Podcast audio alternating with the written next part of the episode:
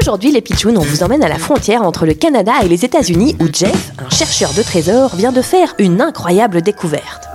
Ah, les pitchouns, c'est fantastique, je suis tellement ému. Mais alors, Jeff, qu'est-ce que vous avez découvert Une vieille pièce d'or Je viens enfin de trouver ce que je cherche depuis 24 ans.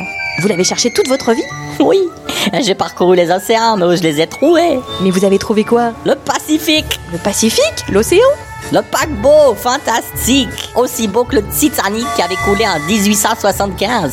Tout le monde avait perdu sa trace. Mais moi, j'ai passé des heures à consulter les archives, à étudier les courants, à essayer de retracer la trajectoire du Pacifique. J'ai interrogé des dizaines de pêcheurs et j'ai fait des douzaines d'expéditions sous-marines. Et ça y est, je l'ai retrouvé, son épave au fond des mers. Le Pacifique Mais alors, il est comment Il est rempli d'or. 9 millions d'euros d'or. Je suis totalement ému. Et vous êtes ému, mais vous êtes aussi riche apparemment. Bravo, Jeff, quelle découverte incroyable. Comme quoi, ça valait le coup de chercher. Je savais que je la trouverais. Le métier de chercheur de trésors, un métier bizarre, drôle, insolite, les pitchounes. Ma matière fantastique.